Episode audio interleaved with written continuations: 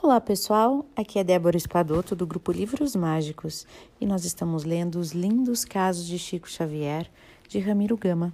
Hoje nós vamos ler o caso de número 162.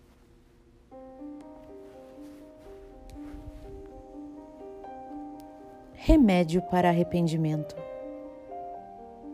Preparávamos-nos para a sessão do Luiz Gonzaga, quando um viajante hospedado no Hotel Diniz pergunta a dona Naná: O que é bom para o arrependimento?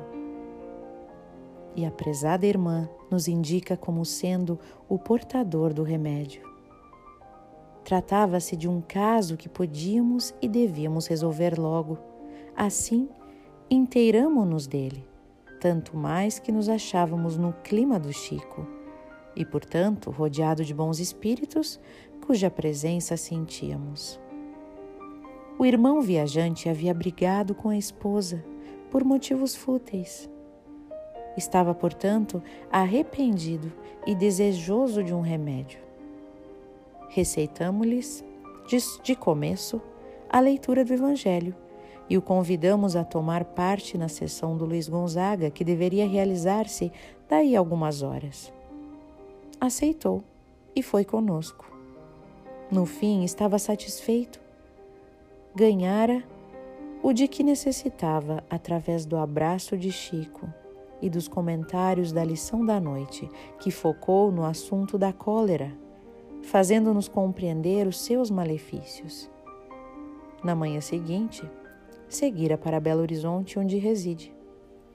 Partimos à tarde e, quando chegamos à capital mineira, tivemos o prazer de vê-lo, pois estava esperando-nos para nos apresentar a sua esposa que se mostrava radiante com a transformação do marido.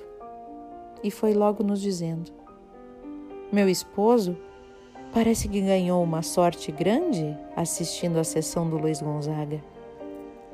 Pois aí recebeu oportunos conselhos, como me disse que valem pelos mais ricos dos presentes. E a prova está aí.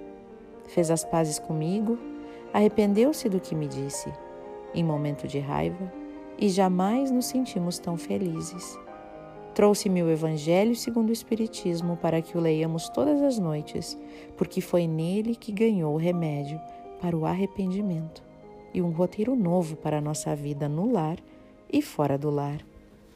Graças a Deus.